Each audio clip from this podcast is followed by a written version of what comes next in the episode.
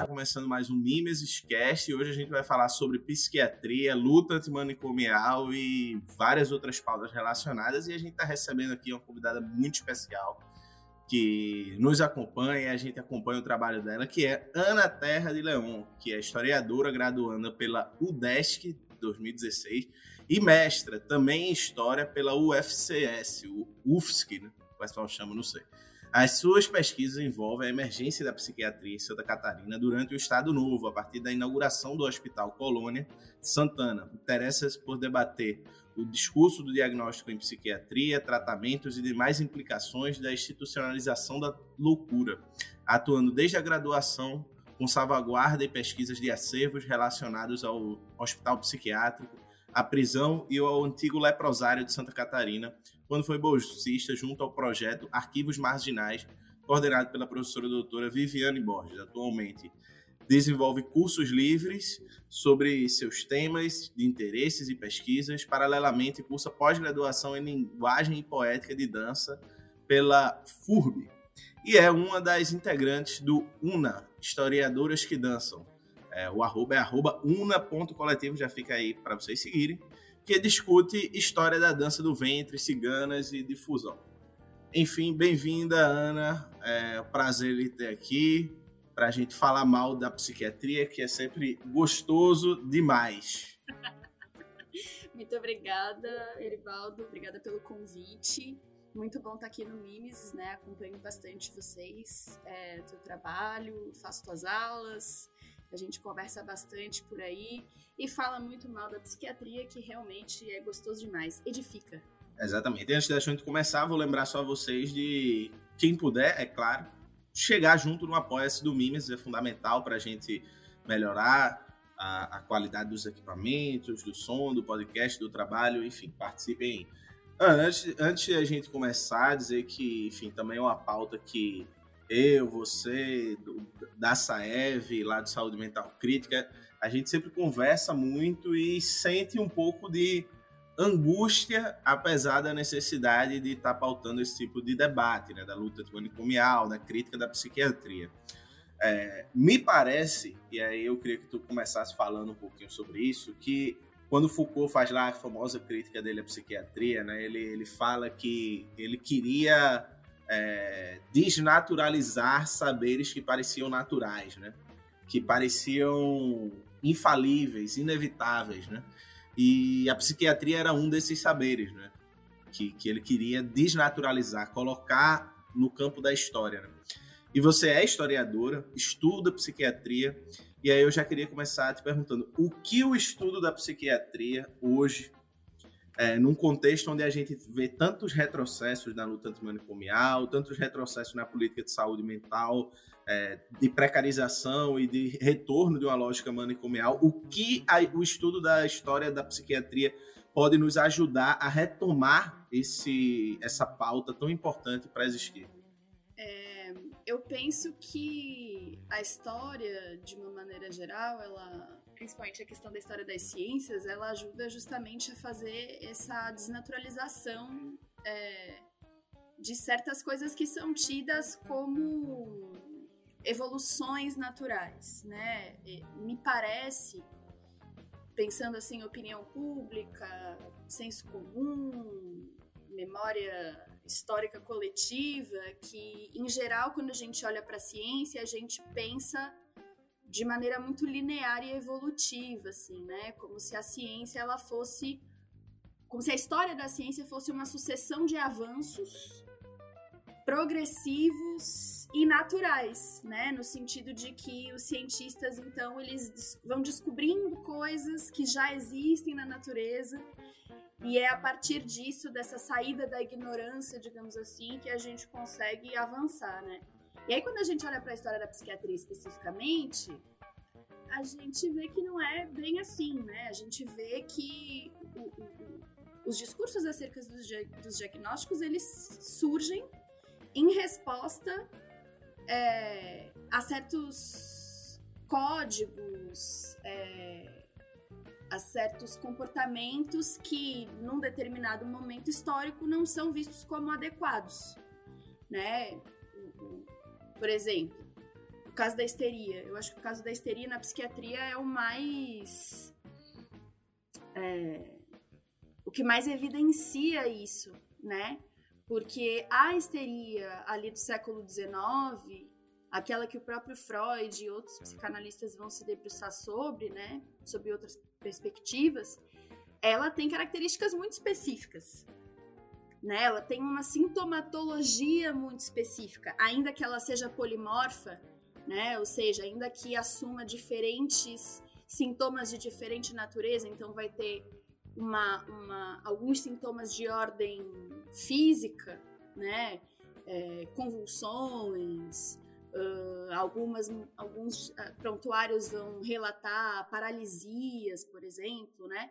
Mas, no geral, tem uma, uma, uma caracterização muito própria da época. Quando a gente olha, por exemplo, para os prontuários de histéricas internadas no Hospício Juqueri na, na, no início do século XX, a gente vai ver um perfil comum, que é um perfil de mulheres que, independente da classe a qual elas pertencem, elas contrariam o que estava sendo posto como ditame normativo do que uma mulher poderia ou não poderia fazer naquela sociedade. Tem um livro muito interessante da Maria Clementina Pereira Cunha, chamado Espelho do Mundo, Juqueria, a História de um Asilo em que ela se debruça sobre esses prontuários, assim.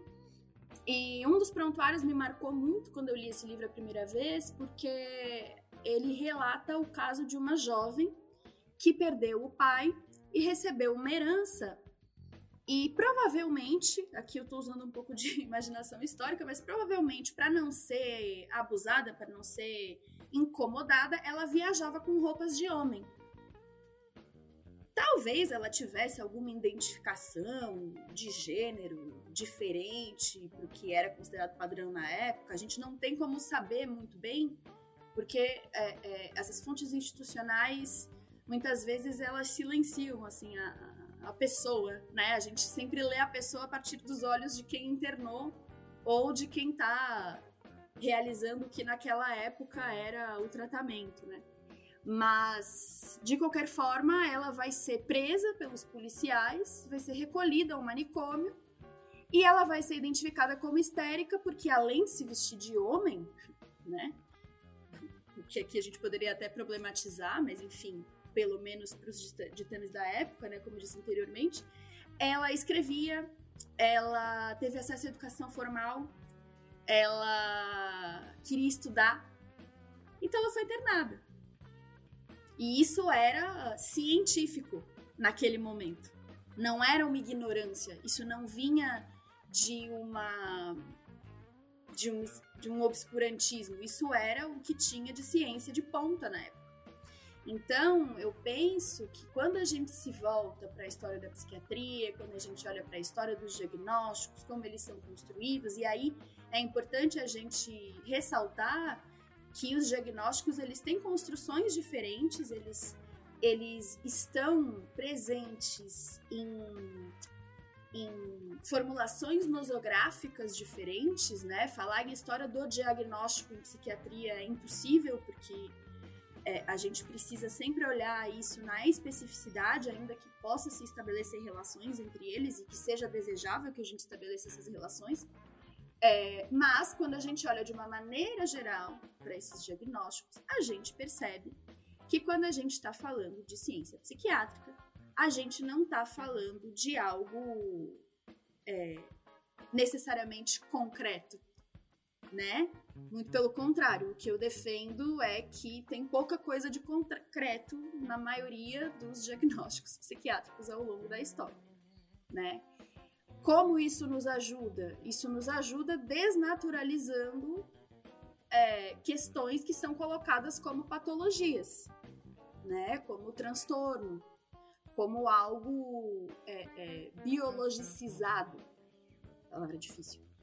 É, e por que, que é importante a gente desnaturalizar isso? Para deslegitimar o diagnóstico, para invalidar o discurso de uma pessoa que foi diagnosticada e que se identifica como tal? Não. Isso pouco me interessa, muito pelo contrário, eu acho que isso pode até ser uma espécie de violência, dependendo da maneira como isso é feito. É, no entanto, isso serve para que a gente observe a loucura enquanto um fenômeno social e para que a gente entenda que ela, ela não pode ser tratada simplesmente como um, um, uma questão a ser capturada pelo discurso médico e a ser institucionalizada. Né? Quando a gente para para pensar que toda intervenção ela se dá a priori por conta de um comportamento, a gente nota que tem muito mais implicações sociais e culturais envolvendo esses diagnósticos do que qualquer outra coisa.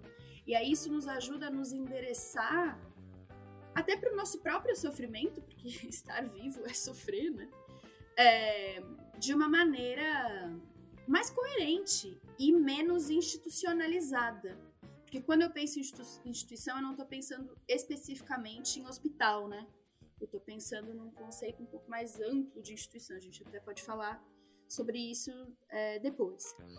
É, por fim, eu também acho que quando a gente observa a história da psiquiatria, a gente nota o quanto a psiquiatria ela não está limitada ao campo do que é propriamente o que a gente entende hoje por saúde. Tem um pouco a ver com isso que eu estava falando antes. Mas o que, eu quero dizer com isso? Eu quero dizer que as formulações de psiquiatria envolvendo esses diagnósticos, elas produzem legislação, elas produzem normas sociais, elas produzem regras não ditas de como se pode se portar, como se deve escrever um romance, o que é arte degenerada e o que não é. Um, padrões de comportamento para as crianças é, políticas educacionais e toda uma sorte de aspectos que extrapolam o campo da saúde em si, né? Esse campo mais restrito, digamos assim. É, e isso me preocupa bastante, porque se a gente tem uma ideia de psiquiatria muito fechada, é, muito manicomial, a gente vai olhar para todas essas coisas de uma maneira manicomial, né? É, tu, tu, falou aí de institucionalização e de manicomial, é, e aí, por vezes parece que, pelo menos no senso comum, de que quando a gente fala de luta antimanicomial, está se falando somente da, da casinha lá, que é o lugar onde recebe as pessoas loucas, e está falando de tortura, de eletrochoque, que está voltando à moda, né? é, e, e, e, lobotomia e esse tipo de coisa, né? E, e me parece, pelo que tu tá falando, é, que é um pouco mais amplo, na verdade, bem mais amplo, do que somente a casinha, o, o local, né, o manicômio em si ou o hospital psiquiátrico. É, hoje a gente tem diversos mecanismos, e aí você pode me corrigir se, se eu estiver falando besteira, como DSM, é, a, a, Associação de Psicologia dos Estados Unidos, junto com a, com a Associação de Psiquiatria dos Estados Unidos, que comandam basicamente tudo em termos de diagnóstico de saúde mental no mundo, né? Regem boa parte desse, desse aparato. E tu falou o quanto esse tipo de diagnóstico de, de lógica né, vai moldando a, a, formas de a gente agir, forma de nos comportar, dita, por assim dizer, para usar um pouco a linguagem de Hegel, né? o espírito que rege o comportamento das pessoas e o que, o que as pessoas vão considerar uma boa vida ou não e assim por diante. Né?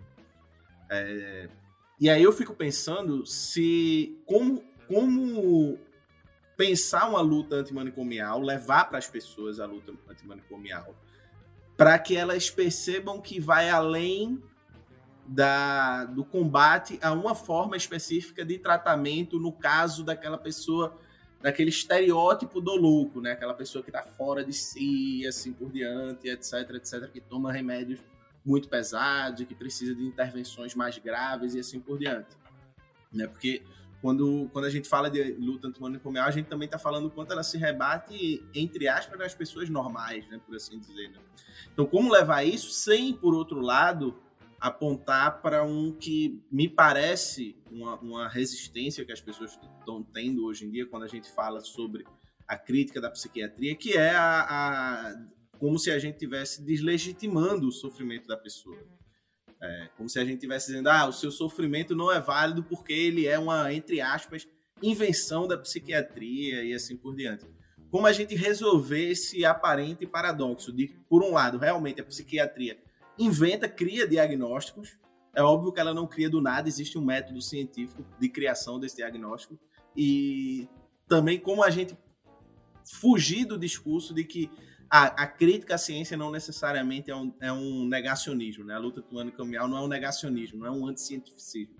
Bom, em primeiro lugar, é, quando a gente está falando de manicômio, a gente está falando de uma lógica, né?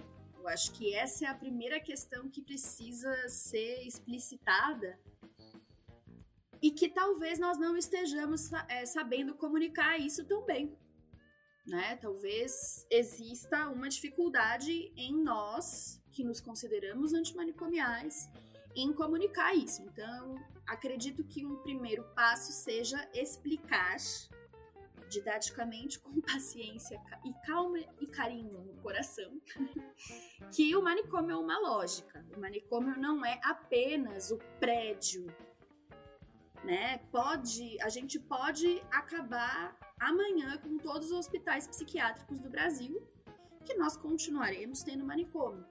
Porque o manicômio se refere à lógica que funda essas instituições.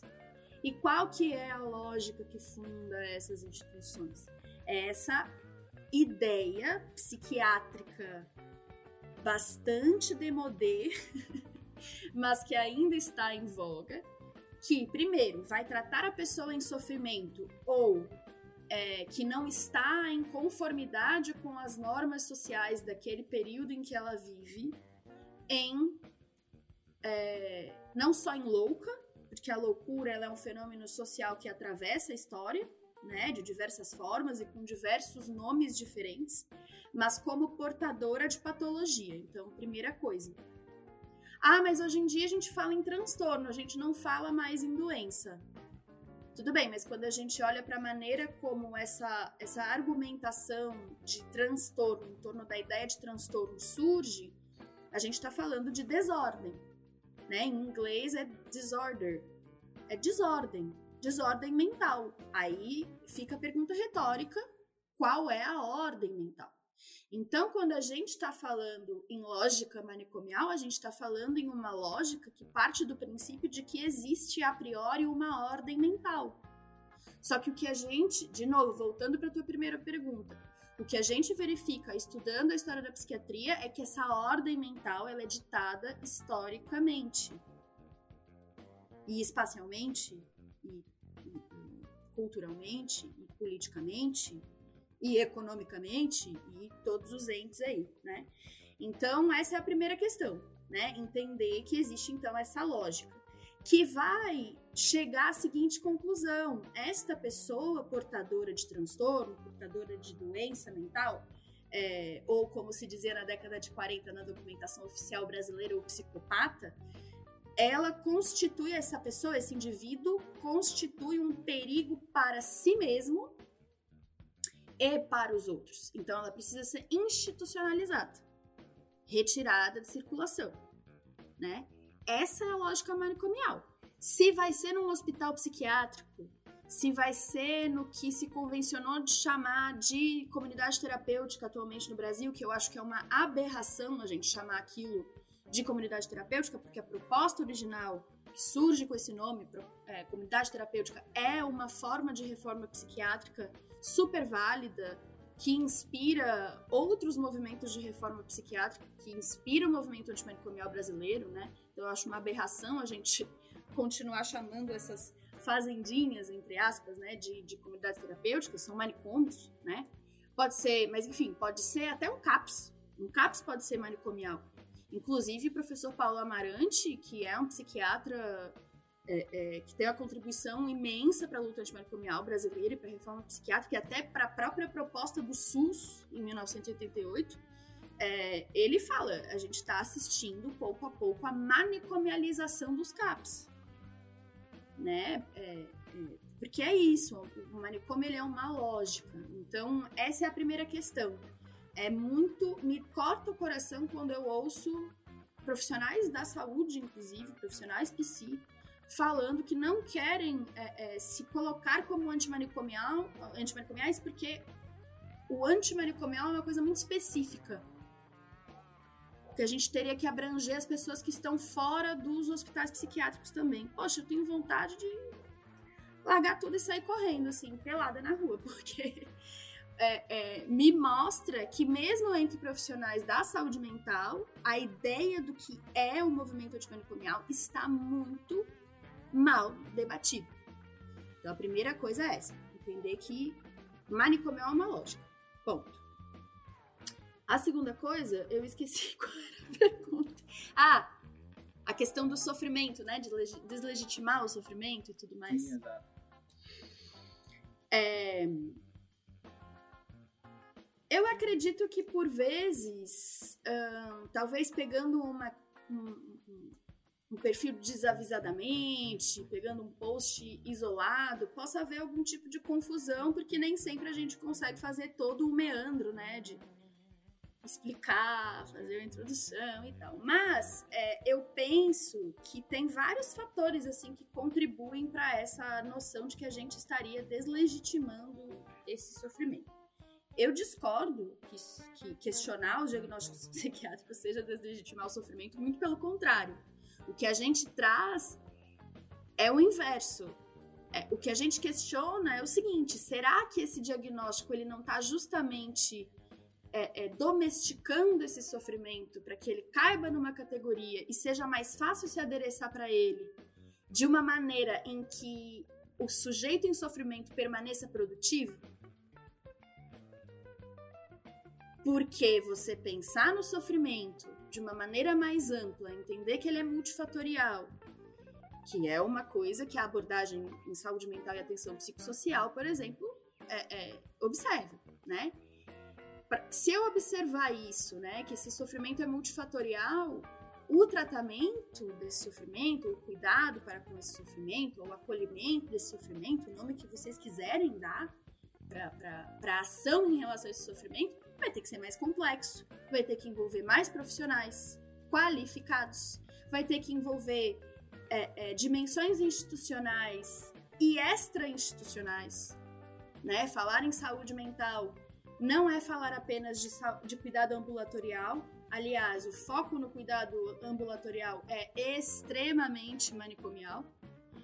É, então, pensando na ascensão do neoliberalismo desenfreado do jeito que está, né? Essa lógica diagnóstica acaba olhando para o sofrimento de uma maneira mais simplificada, na verdade.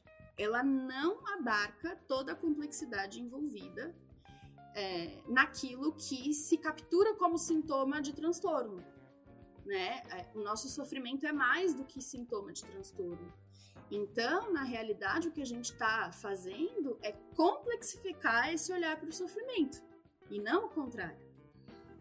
É, só que eu entendo também, Libaldo, que é difícil de explicar isso para as pessoas. Isso requer tempo, isso requer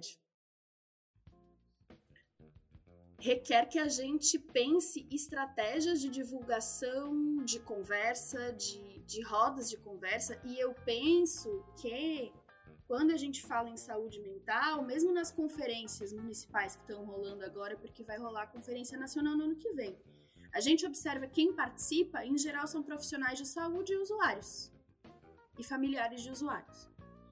Se a gente está pensando a saúde mental como um campo polissêmico, se a gente está observando que a saúde mental, né, depende de, de, de, de, uma abordagem multifatorial, a gente não pode se restringir à saúde, ainda que a saúde tenha dentro de si uma série de áreas. Vai ter a terapia ocupacional, vai ter a psicologia, vai ter a psicanálise, vai ter a, a psiquiatria, fisioterapia, nutricionistas envolvidos, né? Profissionais da educação física, uh, profissionais da enfermagem em grande medida participando, inclusive, dessas conferências e tudo mais, né? E não só das conferências, a gente pode pensar outros espaços de debate, né? É, penso que uma maneira, uma estratégia seria justamente a gente extrapolar esses, esses espaços de saúde é, e não se endereçar apenas para usuários. Apesar, usuários aqui, quando eu falo, é, em, é, é usuários da RAPS, né, a Rede de Atenção Psicossocial. Um, claro, a gente tem que focar nos usuários dessa rede, porque afinal de contas são essas pessoas que acabaram caindo na malha institucional, em alguns momentos pela via do acolhimento, em alguns momentos por uma via extremamente violenta e manicomial, né? A gente tem que focar nessas pessoas, mas é como tu falou antes, né? Saúde mental é, é, extrapola a pessoa que é rapidamente identificada como louca. Saúde mental se refere a todos nós, né? Então eu penso que, que o que é mais urgente é a gente pensar em estratégias de, de, de abordar pessoas que estão fora desse círculo daqueles que debatem saúde mental por ter um, um, ou trabalhar em instituições de saúde ou clinicar, no caso de alguns é, psicólogos e psicanalistas que também se envolvem, ou de pessoas que foram diagnosticadas. A gente tem que sair disso, né? E eu acho que esse é um grande desafio porque requer justamente a gente desnaturalizar essa noção de que saúde mental e psiquiatria e transtorno se refere apenas a características específicas e biológicas ou é, pessoas portadoras de transtorno e tudo mais, né? essa maneira de olhar para o sofrimento, né, é, de uma maneira psiquiatriarizada é, ela é muito específica do século XIX, né? Porque o que, que rola? Aí aqui eu vou voltar para o Foucault que tu citou lá no início.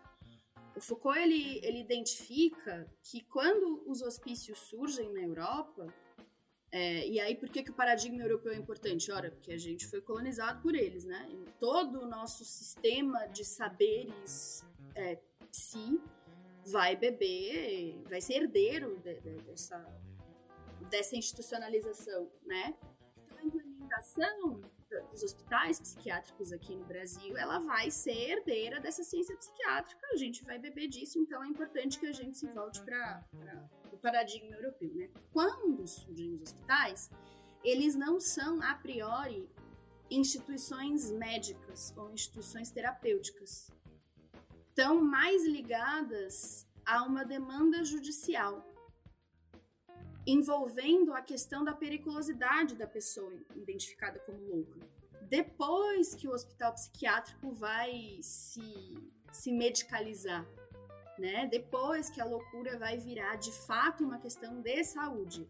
Essas coisas elas é, são muito mais complexas e não é etapista, né? Então a gente precisa ter um pouco de cuidado quando a gente aborda essa cronologia da loucura, digamos assim, mas vai ser ali no século XIX que a gente vai ter essa, essa preocupação em criar categorias específicas de loucura, né?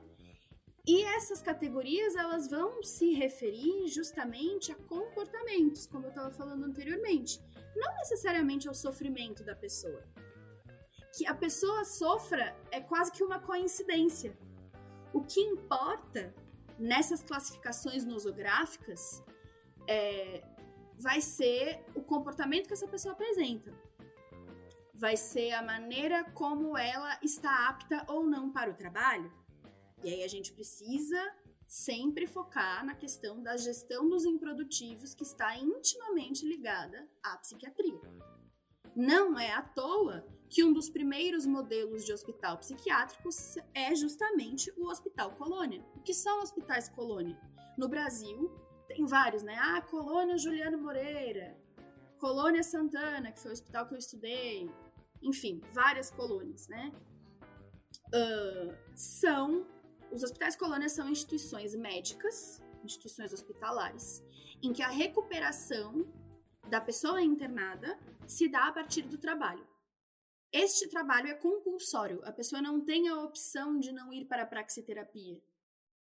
Não é que nem uma terapia ocupacional, por exemplo, hoje em dia, né, que se faz nos, é, em diversas instituições, né, um trabalho de recuperação. Não é o, a questão do trabalho artístico, por exemplo, proposto pela Anise da Silveira. É trabalho agrícola. É acordar de madrugada, pegar a enxada e trabalhar na lavoura o dia inteiro, sem receber um centavo, é, sob a justificativa do tratamento. É, se isso não evidencia, é, se isso não é, se isso não é, não nos denuncia que existe uma ligação forte entre a psiquiatria e a lógica de trabalho do capital, eu não sei o que, que mais pode evidenciar, né? Então, essa noção de que o diagnóstico surge ou de que o diagnóstico é a priori uma forma de lidar com o sofrimento mais adequada, ela cai por terra quando a gente observa a história desses diagnósticos. É, ela não tem muito fundamento né? É, a questão é que eu acredito que a gente tem uma visão muito instrumental de ciência e de que esses diagnósticos servem para melhor se adereçar à loucura, ou para se adereçar melhor para o sofrimento. A gente tem a noção de que se eu conseguir identificar exatamente por que, que eu estou sofrendo ou do que, que eu estou sofrendo, eu vou conseguir curar aquilo como se aquilo fosse uma gripe, como se fosse uma infecção urinária, né? Acontece que os diagnósticos psiquiátricos, eles têm características muito próprias, né? Que envolvem um sofrimento subjetivo, uma relação, uma relação com a sua mãe, que gerou uma série de respostas e tudo mais, enfim, né? E como eu sou historiadora, não vou entrar nesta seara, mas é, eu acredito que vem de uma noção muito equivocada e que é muito propagandeada, né? Tem muito dinheiro por trás dessas noções de psiquiatria mais hegemônicas, né? Como tu falou, tem a questão do DSM, tem a questão da APA, que é bem influente, né? É a APA, Associação de Psiquiatria Americana. É, eu acho engraçado porque eles são americanos, né? Nós não somos, eles são. É, a APA é, é, a instituição que cria o DSM, o Manual Diagnóstico Estatístico de, de Transtornos Mentais. É, e eu, uma coisa que eu sempre falo com os meus alunos é que a gente devia olhar com um pouco mais de cautela para esses diagnósticos, porque eles estão sendo criados justamente por uma associação estadunidense de psiquiatria.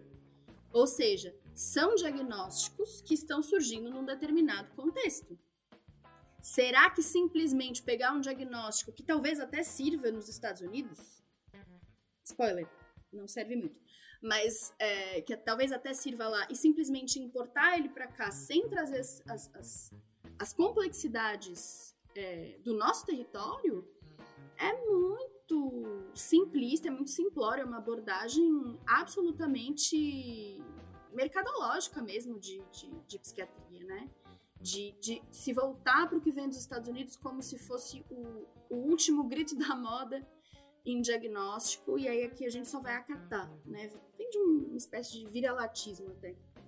É, e aí a gente poderia, inclusive, observar as complexidades envolvendo a nossa Associação Brasileira de Psiquiatria, a ABP, e a sua relação com os psiquiatras estadunidenses e laboratórios farmacêuticos e tudo mais, e toda essa complexidade. Mas eu dei uma volta gigantesca. É, e não sei se eu respondi a tua pergunta, mas vai ficar assim mesmo. A BP é uma, uma brincante, né? Não vou nem entrar nessa seara aqui agora. Mas é, a BP é, é foda. Mas enfim, é complicadíssimo. É, eu estava no, no, encontro do meu grupo de pesquisa, que eu participo na Universidade Federal de Pernambuco, e um colega, óbvio, que ele fez isso no intuito de tentar dar um pouco de advogado do diabo no debate, né? E, e ele pergunta assim, não, tudo bem, ok, eu compreendo assim que há toda a questão política envolvida por trás do diagnóstico, etc. Mas há uma questão biológica, né?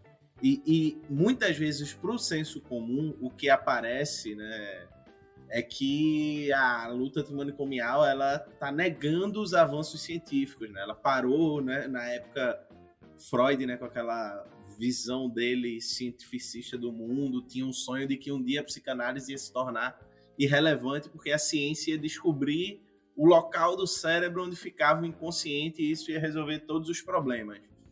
É...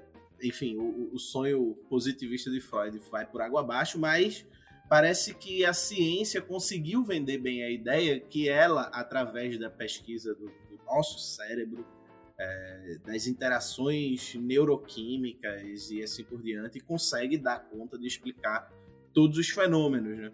E quando a gente traz né, enfim, é, toda essa complexidade né, da, da, de questões sociais, políticas, interesses econômicos, interesses da indústria farmacêutica, é, interesse de tecnologias de controle, é, de corpos e subjetividades, parece que a gente parece é, é, é, ao senso comum que a gente está meio que negando o debate científico, né? dando de costa ao, ao, debate científico e negando que, bem, existe uma, um corpo, para além do político, existe um corpo e, e que esse corpo ele, ele, ele repercute biologicamente o, o sofrimento. Né? Existe enfim, a, a, neurociência, por exemplo, tem o Antônio Damasio, fala sobre o sofrimento, etc é, neurocientistas e, e, como, como a gente absorver esse saber da neurociência sem, ao mesmo tempo, cair numa lógica meio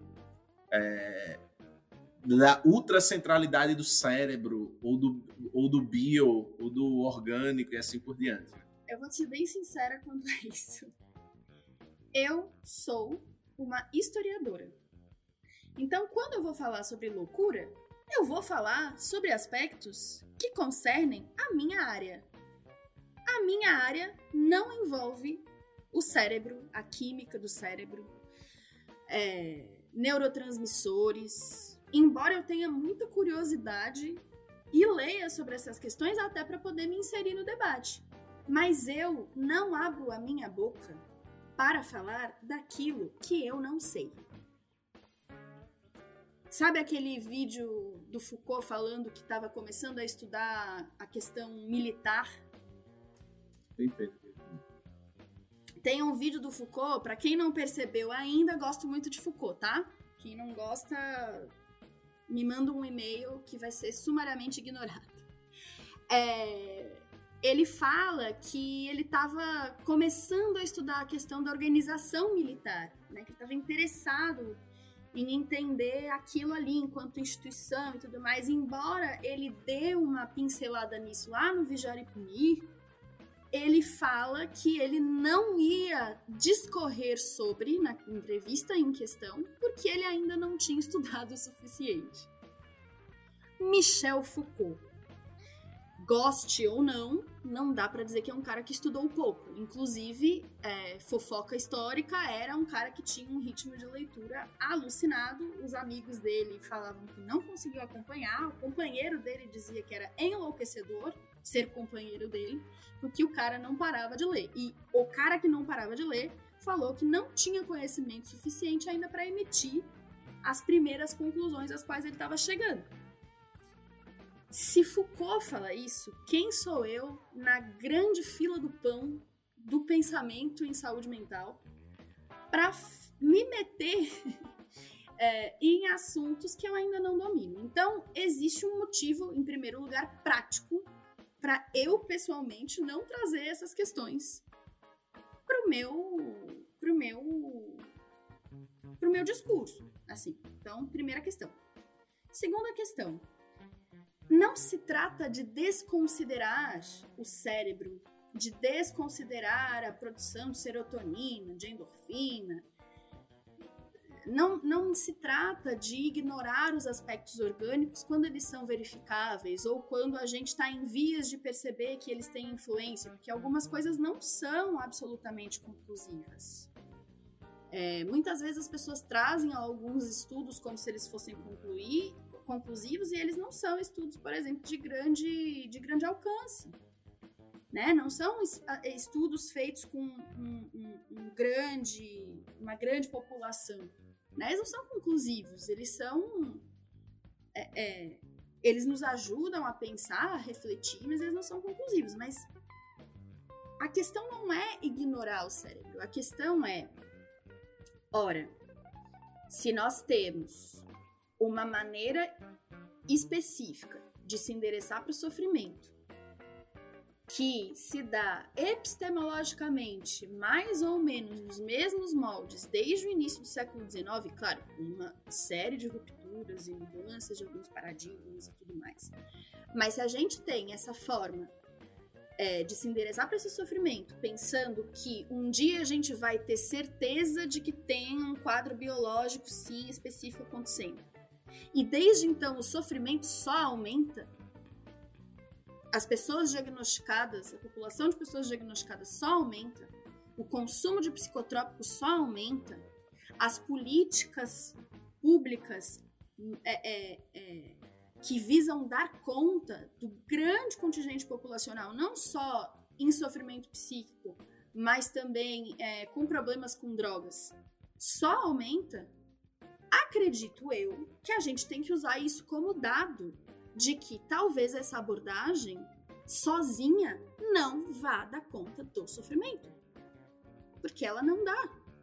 Os dados nos mostram isso. Eu não tenho nenhum dado aqui, mas a gente pode fazer um segundo episódio só com a festa dos dados. A gente faz uns levantamentos aí, dado não falta, né? Então, é, é, o que, que eu penso? Eu penso que nós precisamos observar para olhar para esse sofrimento como algo que é multifatorial. Se o campo da saúde mental é polissêmico, ele é polissêmico por um motivo. Porque para uma pessoa estar bem, para uma pessoa viver bem, ela precisa comer, primeira coisa, né? Ela precisa estar tá com as vacinas em dia, apesar de que os antivax vão achar que não, né? Ela precisa ter um trabalho, ter um, ter, ter formas de, de, de, de, reproduzir sua existência, né? Ela precisa, enfim, de uma série de fatores. Precisa ir ao teatro, ou sei lá, ouvir uma música. Ela precisa dançar, ela precisa correr na praia, ela precisa ter momentos de lazer, né? Porque quando a gente não tem essas coisas, a gente começa a sofrer, né? É, existem aspectos somáticos, psicossomáticos no sofrimento. Né? Se a gente observar apenas a questão do cérebro, o que, que, vai, o que, que vai restar pra gente? Psicofármaco? A pessoa vai, toma um remédio e deu, segue a vida. Acabou o sofrimento da pessoa? A gente sabe que não é assim. O tratamento da depressão, por exemplo, não se dá apenas com um antidepressivo. É muito pouco efetivo. Se a única forma da pessoa se endereçar para o seu sofrimento é a partir do antidepressivo, ela vai seguir sofrendo talvez ela siga sofrendo e produzindo. Mas ela vai seguir sofrendo. Então, é, é... aí, claro, vai ter é, é, profissionais de saúde até mais radicais que vão abandonar completamente a hipótese química, a hipótese, a hipótese neuro, a hipótese neuroneuro, é, e que vão ser bastante radicais e vão ser bastante efetivos na sua abordagem. E vão ter, e vão ter consigo pessoas que, que passaram por situações de sofrimento extremo e que hoje em dia estão aí vivendo sua vida, levando em consideração sua própria potência, criando, trabalhando, constituindo família, né? Quando a gente observa os movimentos, né, de luta antimanicomial frente aos CAPs, por exemplo, várias experiências ao redor do Brasil, o que a gente observa é que as pessoas que estão, os usuários que estão envolvidos nessa luta, eles têm uma capacidade de formular a si mesmo para além do diagnóstico. É muito bom você ver reunião, por exemplo, dessas conferências de saúde mental que estão rolando, ou rodas de conversa promovidas por, por, por CAPS e tudo mais, porque você não vê a pessoa dizendo o diagnóstico dela ela não se define pelo diagnóstico dela. O diagnóstico dela é a última coisa que importa, né? Será que não é mais interessante a gente pensar a si mesmo dessa forma, né? Para além desse desse dessa pequena parcela que é o diagnóstico, né? Então o que a gente está propondo, na verdade, é que a gente, sem excluir isso necessariamente, de novo, apesar de que vai ter gente que vai excluir sim, e eu acho que é uma abordagem válida, é, mas sem excluir esse aspecto neurológico, esse aspecto cerebral, esse aspecto biológico, a gente pode complexificar a maneira como a gente olha para isso. E eu acho que complexificar a maneira como a gente olha para isso, para esse problema, é, só nos faz ganhar. A gente só perde quando a gente tem políticas públicas de saúde mental que minam as iniciativas multidisciplinares de atendimento aí a gente perde. Porque daí, se a pessoa não tem um diagnóstico, ela não tem direito ao atendimento. É claro que o diagnóstico é visto como a melhor forma de se adereçar ao sofrimento. Se as, nas instituições a pessoa só vai ser atendida se ela tiver um diagnóstico, por exemplo.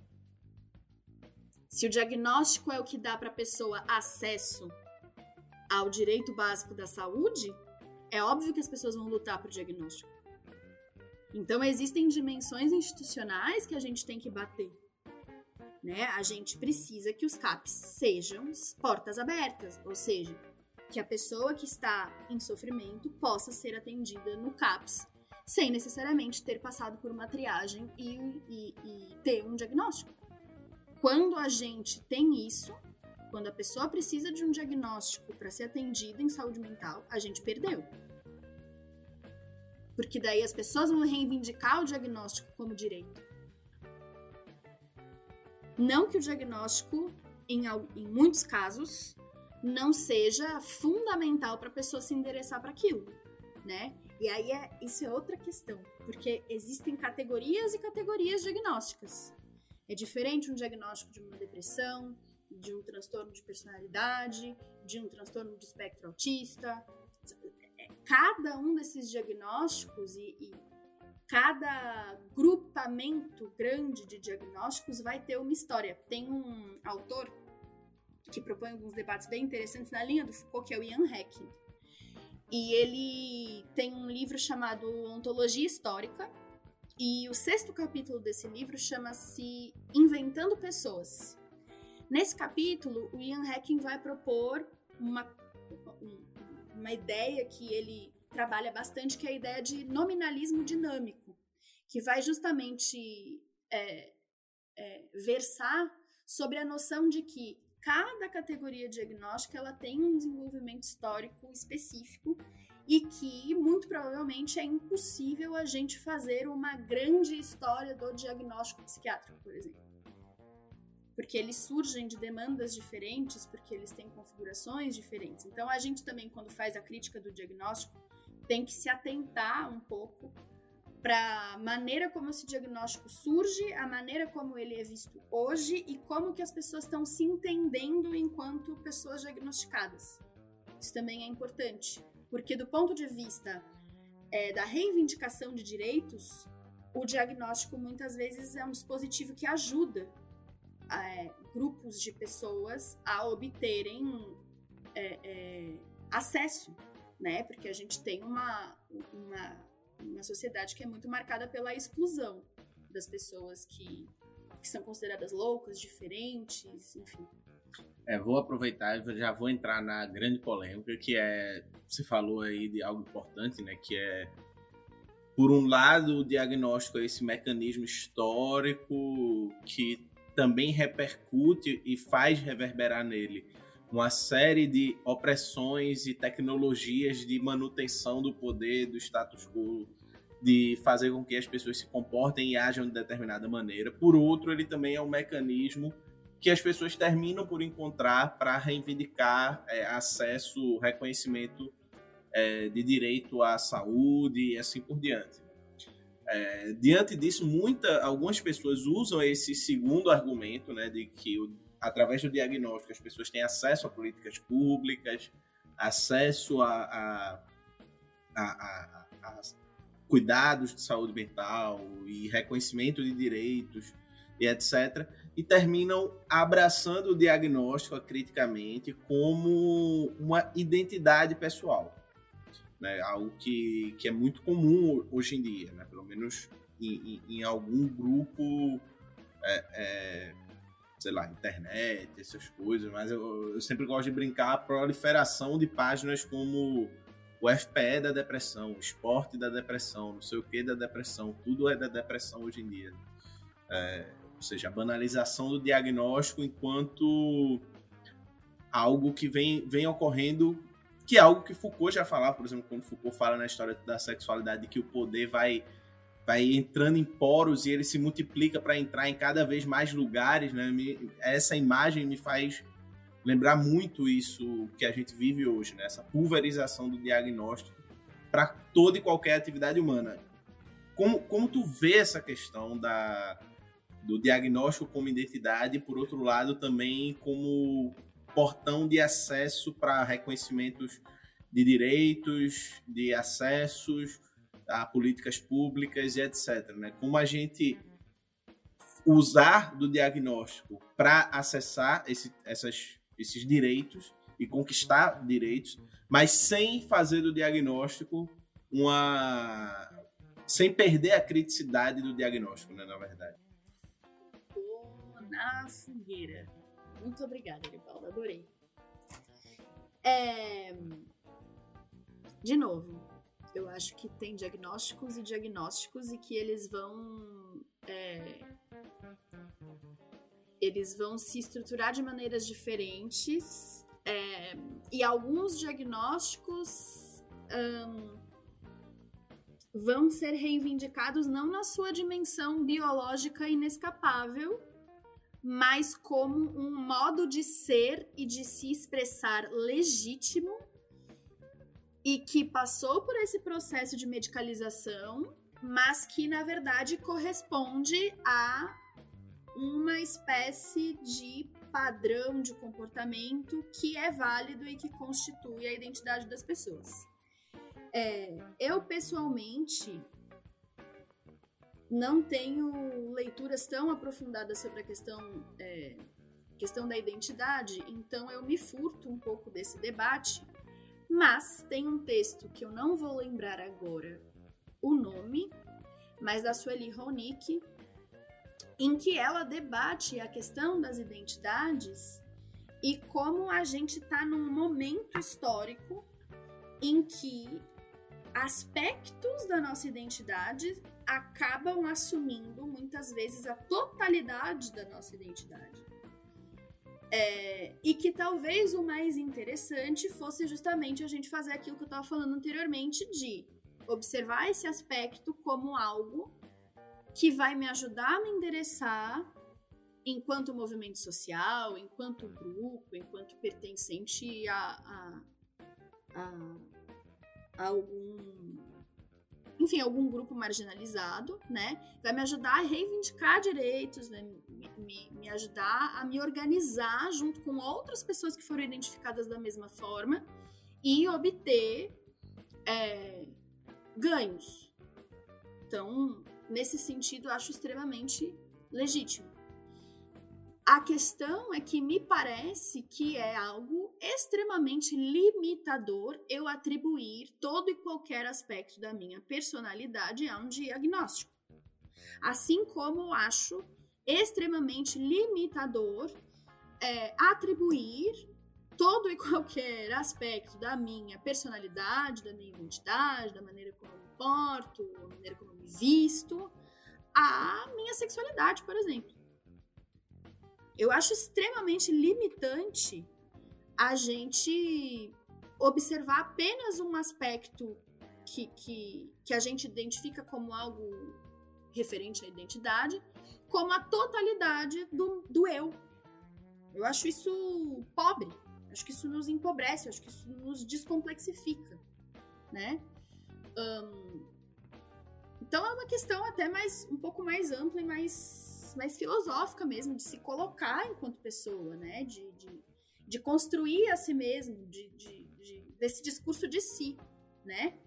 É, e aí é muito curioso, porque quando a gente olha para pessoas é, que se organizam é, é, no movimento antimanicomial e que foram diagnosticadas como esquizofrênicas, por exemplo, muitas vezes essas pessoas rejeitam esse diagnóstico. né? É, é, no movimento antimanicomial, de uma maneira geral, o que eu percebo, e aí é uma percepção absolutamente pessoal, tá, galera? Você que está aí me ouvindo, pode me questionar. Mas eu percebo que existe uma tendência a justamente não é ignorar esse diagnóstico, porque esse diagnóstico acaba tendo um peso muito grande na vivência dessa pessoa, né? Na experiência institucional, de ter sido de repente internado num hospital psiquiátrico, de ter sofrido certos abusos justamente por ter recebido esse diagnóstico, né? E aí vai gerar todo uma, um debate sobre psicofobia, que é um termo que muita gente reivindica e que muita gente critica, porque a, a ABP, de novo ABP, é, sequestra a psicofobia e, implementa uma campanha que justamente antagoniza a luta antimanicomial de maneira despolitizada, né? Mas, de qualquer forma, essas pessoas que acabam recebendo um diagnóstico, elas enfrentam situações de preconceito, de discriminação, de abuso, de violência, de medicalização excessiva, né? Medicamentalização, né?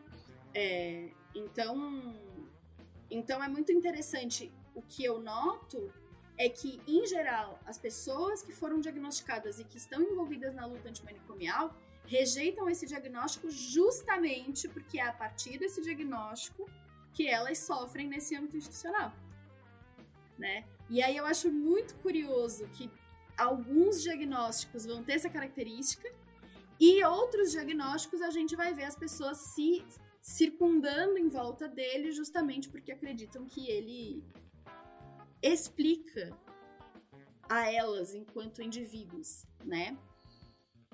É, e como eu disse anteriormente, eu acredito que isso pode ser bastante limitador, né?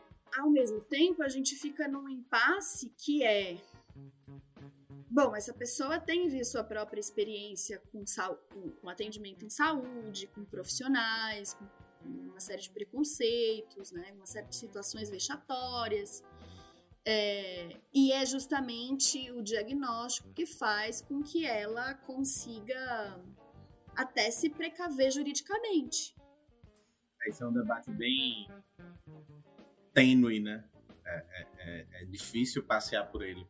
Vou fazer uma última pergunta antes da gente encerrar, que é uma pergunta que eu tinha planejado fazer e terminei que eu me esqueci, essa é a real, por isso que ela vai meio que desviada de tudo, que é sobre a eletroconvulsoterapia. Eu terminei esquecendo é um debate que vez ou outra volta, né? Porque estão tentando colocar é, novamente a, a eletroconvulsoterapia, porque se você chama de eletrochoque, aparece um psiquiatra do submundo para dizer não é eletrochoque, é eletroconvulsoterapia. Enfim, a eletroconvulsoterapia tem retornado aos hospitais e, a, e como forma de tratamento é, e muito bancada pela ABP, né, Associação Brasileira de Psiquiatria. É, e, muitos psiquiatras falam que esse tratamento é um tratamento muito eficaz, que ele passou por um. que ele não tem nada a ver com o que foi. É, com eletrochoque, etc. Né? E tu faz muito um paralelo, pelo menos o que eu acompanhei falando sobre o tema na internet, entre o, o peso histórico do, da, da eletroconvulsoterapia e a sua associação com políticas de eugenia na psiquiatria. Né? É, como tu vê a implantação da o retorno do debate aqui aqui em Pernambuco tem a eletroconvulsoterapia.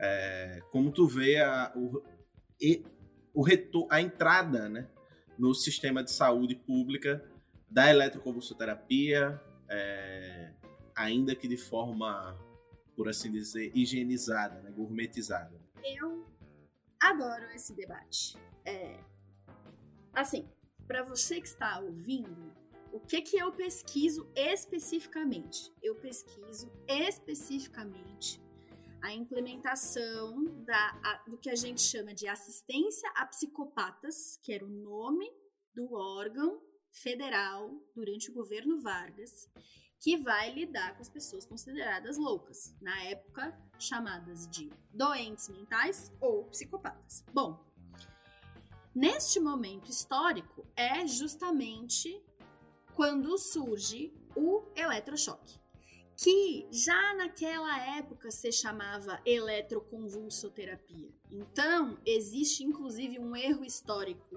muito recorrente que é falar que o nome atual é eletroconvulsoterapia. Não, meu amor. Desde o princípio deste tratamento, ele se chama eletroconvulsoterapia. O que são as convulsoterapias? Convulsoterapias, como o nome sugere, é uma terapia em que uma convulsão será provocada naquele paciente, porque se acreditava que eram as convulsões dos pacientes diagnosticados com epilepsia que faziam com que epiléticos não pudessem desenvolver psicoses. Então a ideia era de que, ora, epiléticos não desenvolvem psicoses epiléticos convulsionam. Logo, por salto lógico, o que que faz com que o epilético não desenvolva uma psicose? A convulsão. Então, se a gente produzir uma convulsão num paciente psicótico, ele vai deixar de ser psicótico. Essa é a ideia fundante não só da eletroconvulsoterapia, mas de todas as convulsoterapias porque eu gostaria de lembrar aos senhores e senhoras me escutando que existiram historicamente outras convulsoterapias, como, por exemplo, o choque químico a partir da injeção de cardiazol e nicordamin e o próprio aldol, que até hoje é utilizado, que é o eloperidol, né? Bom, então, o que que eles, o que que os psiquiatras da época vão fazer? Eles vão procurar diversas substâncias que fossem convulsivas. E aí, um belo dia, um grupo de psiquiatras, que agora eu não vou lembrar o nome específico desses psiquiatras, porque faz tempo assim que eu não pego a história do eletrochoque para conferir, mas eles vão é, é, trabalhar com a hipótese de que seria interessante usar choques elétricos para ocasionar essas convulsões, e aí surge o aparelho de eletroconvulsoterapia, carinhosamente apelidado de ECT, abreviado para ECT, é, e vai ser amplamente utilizado, né? E aí, claro, aí vem aquela coisa horrorosa que aparece no bicho de sete cabeças, por exemplo, né? De a pessoa não estar é, é, com analgesia, nenhum tipo de anestésico ou pré-anestésico. É, existe o, o, o, deslocamento do uso terapêutico, né, para um uso de tortura, para um uso de silenciamento, é, o que acontece depois do eletrochoque, que era o problema, porque é, a pessoa não conseguia aceitar comida, então ficava uns dias muito nauseada, vomitava, não conseguia é, é se alimentar, ficava com muita dor até para respirar, para urinar, é, enfim, Fora os riscos cardíacos envolvendo um choque generalizado, né? É, é,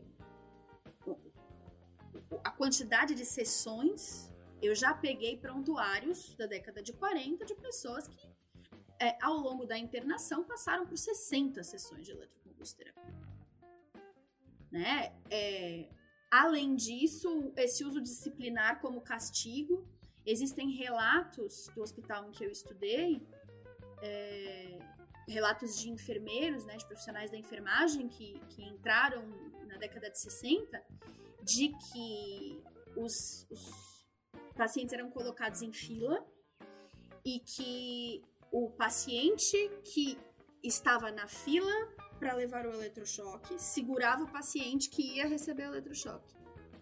E aí, depois que esse paciente recebia, que estava atrás dele na fila e tinha segurado e visto a, a, o efeito do eletrochoque, visto a convulsão, deitava na maca e era segurado pelo paciente seguinte. Então perceba que existe uma dinâmica institucional de colocar medo, de chocar esse paciente, para que ele veja como é esse, esse, esse tratamento como uma medida disciplinar. Porque daí ele fica com medo do tratamento, ele não quer receber, então ele vai se comportar né?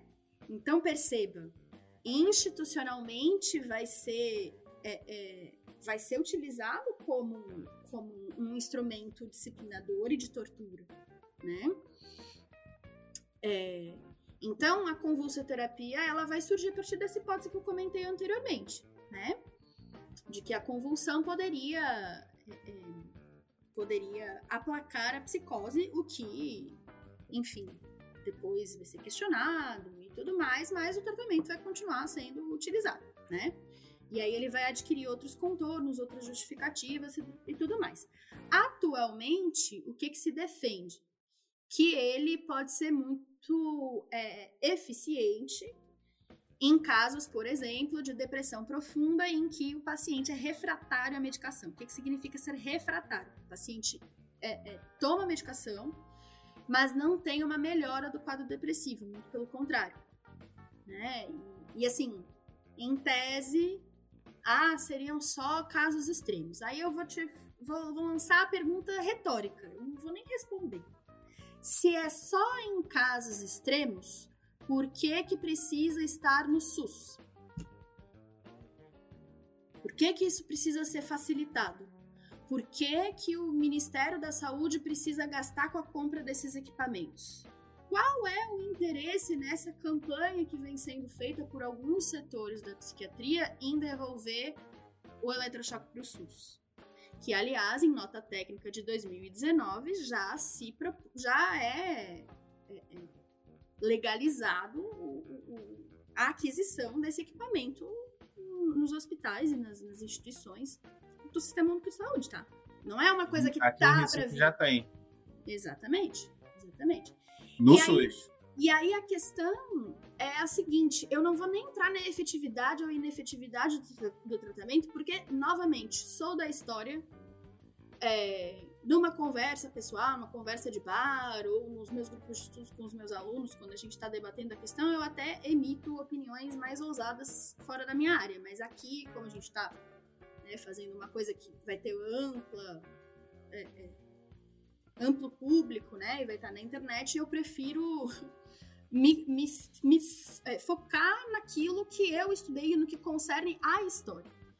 O maior argumento em torno de a gente ser absolutamente contra o retorno do eletrochoque para o SUS é justamente histórico.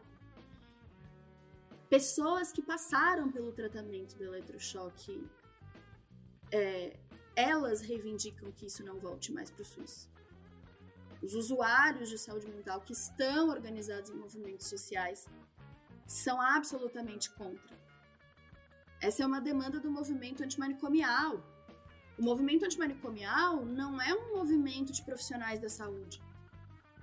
É um movimento de profissionais da saúde, de usuários da rede de atenção psicossocial, de pessoas que passaram por internações traumáticas, de pessoas simplesmente interessadas no tema, né? De pessoas como eu, que sou uma historiadora, que nunca trabalhei em, em, diretamente com saúde, que nunca fui internada, ainda bem, né? Que não possuo diagnóstico, mas que me sensibilizo com o tema e, e, e trabalho com formação de pessoas para que elas sejam antimanicomiais também, né? O movimento antimanicomial, ele, ele é múltiplo, né? E ele parte de reivindicações reais de pessoas que passaram por internações. É, e a gente associa historicamente esse tratamento com abuso, com tortura e tudo mais, né?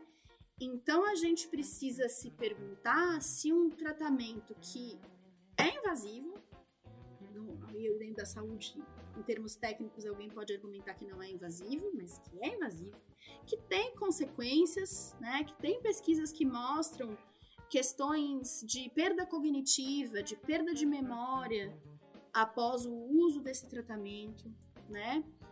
É, é um tratamento que, por ter justamente essa carga histórica, acaba é, é, sendo bastante complexo para a pessoa passar pelo tratamento, mesmo que ela vá é, tratar por ele, é, passar por ele de uma forma humanizada, entre aspas, né? Eles gostam de usar esse termo humanizado. É, mesmo assim, isso tem um peso, porque é muito recente a questão do eletrochoque, com uso abusivo, sem anestésico, sem, sem o menor escrúpulo. A gente parou de usar essa porcaria, desculpa aí o termo nada acadêmico, mas a gente parou de usar essa porcaria na década de 90. A década de 90, historicamente, é ontem. E nas instituições privadas nunca deixou de ser usado, né? Aí, fora isso, né, o fato de a gente ter uma porrada de instituição clandestina no Brasil que usa eletrochoque, que usa indiscriminada, indiscriminadamente, né, como tortura. Então, é, é, eu não entendo por que, num campo tão vasto como o da saúde mental, a nossa prioridade precisaria ser defender o retorno do eletrochoque ao SUS. Eu não entendo. Quer dizer, eu entendo, né? Mas eu não entendo por que, que a gente precisa focar nisso.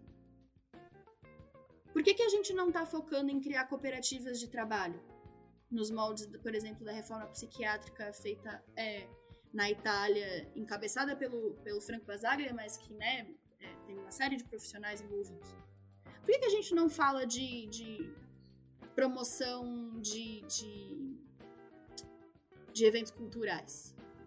Por que, que a gente não tem iniciativas, mais iniciativas estatais de rádios de usuários da rede de atenção psicossocial?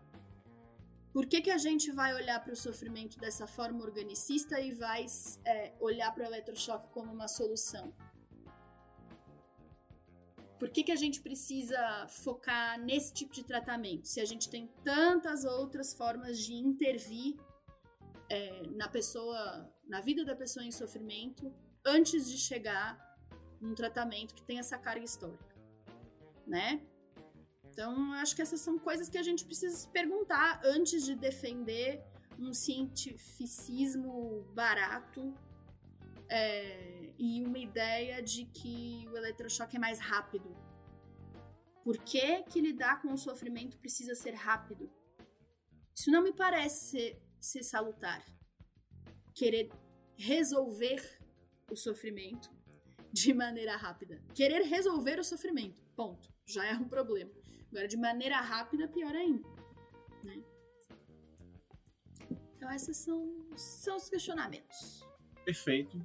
É, agradecer a presença de Ana aqui no Mimesis. Dizer que foi muito rico, é um debate incrível, da qual me interesso muito, da qual tem muita gente boa falando, mas da qual parece que a gente anda meio derrotado e a gente precisa recolocar esse debate é, como prioridade. Né? Enfim, deixar aqui Ana à vontade para fazer um momento jabá e, e fazer uma palavra final onde ela vai tem vários cursos interessantíssimos sobre a história da psiquiatria, enfim, deixar ela fazer o jabá dela, faça seu nome. Bom, queria agradecer o convite novamente, né? Em primeiro lugar, espero que tenha atendido as expectativas. Um, como eu disse, o, meu debate mesmo, assim, de pesquisa, né? É, especificamente sobre a questão dos hospitais psiquiátricos, do surgimento de uma política nacional de psiquiatria. Então, se você tem interesse é, em conhecer melhor o meu trabalho, tanto o meu TCC, que apesar de ser só um TCC, é, ele acaba assumindo alguma importância, porque é um dos primeiros trabalhos que fala sobre o surgimento do Hospital Colônia Santana aqui em Santa Catarina, que é foi por muito tempo o único hospital de, é, psiquiátrico que a gente teve aqui. E tem a minha dissertação também, então as duas, os dois trabalhos estão na internet, fiquem à vontade para fuçar, o Google Acadêmico. É, e além disso, eu tenho meu trabalho no, tanto no Twitter, recentemente, estou me aventurando a, a, divulgar os meus debates e minhas questões por lá, né? Quanto no Instagram. E eu tenho os cursos que eu ofereço. É, são cursos livres. Um se chama Psiquiatria e Patologização, que inclusive está com inscrições abertas. Não sei quando esse episódio vai ao ar.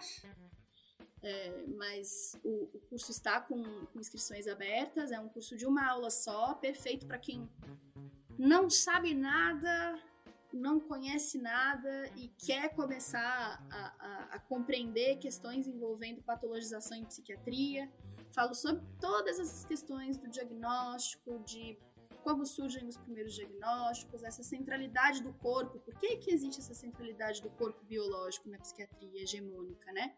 E é a partir desse questionamento que eu vou construindo essa aula. Eu, particularmente, tenho muito orgulho dessa aula, é meu xodó. É, e é uma aula que faz todo mundo ficar muito puto. Não sei se pode falar palavrão aqui, mas já falei. Todo mundo fica muito puto com essa aula e praticamente vira antimanicomial em menos de duas horas. É uma maravilha. É, vai ser no dia 26 de fevereiro, agora, às duas da tarde. Mas esse curso eu estou sempre oferecendo e tem também o curso livre de História da Psiquiatria no Brasil. Vou abrir turma nova agora em março também, então fiquem ligados nas minhas redes. Que é um curso onde eu discuto em algumas aulas, é, essa próxima edição vai ter seis aulas, alguns aspectos que eu considero os mais importantes para pensar a institucionalização da loucura no Brasil, né? Tanto o, essa aula única quanto esse curso vão partem dessa perspectiva histórica, né? Que penso eu faz bastante falta nos debates, né? Acho que, claro, estou puxando sardinha para o meu lado porque sou historiadora, sim. Porém, penso que a história pode nos ajudar bastante a entender como essas coisas se constroem, como a institucionalização se constrói, como o diagnóstico se constrói, como a medicamentalização se constrói. É, e ajudam a gente a pensar alternativas, né? Se a gente identifica que isso está gerando sofrimento, ou que pelo menos, no mínimo, não está solucionando é, os sofrimentos, é, talvez seja interessante a gente partir daí para propor coisas novas, né? Ou coisas não tão novas assim, mas que nunca foram implementadas no Brasil. Né? Porque desde a década de 60 a gente tem muita gente muito bacana no Brasil todo, não é só no eixo Rio-São Paulo, no Brasil todo, pensando reforma psiquiátrica, pensando luta antimanicomial, pensando questões de gênero envolvendo a saúde mental, pensando questões raciais envolvendo saúde mental, né? Não é de hoje que se pensa todas essas coisas, a gente só precisa estar atento para ouvir. Só faltou falar quais são os teus arrobas na internet. O meu Instagram é Ana Trevas de Leon, é, propositalmente nada sério para afastar a gente chata. E no Twitter é Ana Terra de Leão, tudo junto. Me segue lá. Então é isso, galera. Valeu, Ana. Valeu, nossos ouvintes. Lembrando que a gente tá gravando hoje, especialmente, coincidentemente, a gente escolheu o dia do aniversário de Nise da Silveira para gravar. Uma coincidência incrível e magnífica. Então aproveitem o episódio e até a próxima, pessoal.